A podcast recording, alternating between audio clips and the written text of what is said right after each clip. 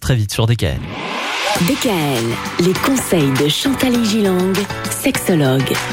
Chantal, on parlait récemment de la ménopause pour les femmes. Aujourd'hui, on va s'intéresser à son pendant masculin, c'est l'andropause.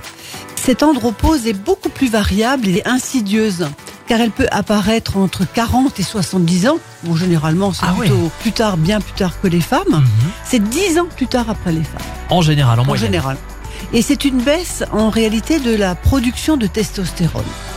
Alors, les hommes ayant l'habitude de parler de leur performance sexuelle, cette andropause n'est manifeste euh, bien souvent que dans le secret du cabinet. Mhm.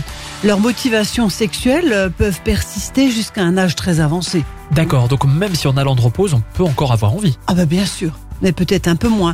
Mais la plainte la plus fréquente est une érection plus difficile à obtenir à cause de la chute de la production de la testostérone et à maintenir, et également des variations du désir. D'accord, donc en résumé, les signes de l'andropause, c'est quoi? C'est une excitation plus lente, une érection un peu capricieuse et parfois évidemment une phobie de la pénétration car il a pu y avoir des pannes Mhm. et les hommes ont peur de récidiver dans cette panne. Oui, mais il n'y a pas grand chose à faire, j'imagine. Quand ça Non. arrive, ça arrive. Ça arrive, ça arrive, et ça arrive d'ailleurs progressivement. hein. C'est D'accord. chez les femmes, il y a une préménopause, etc.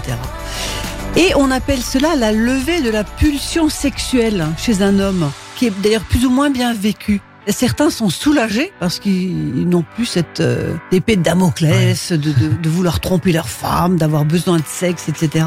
Mais d'autres en sont meurtris.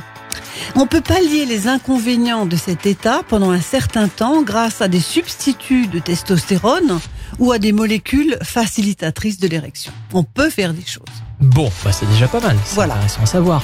Vendredi, Chantal, on va parler justement des effets plus précisément de l'andropause sur la sexualité.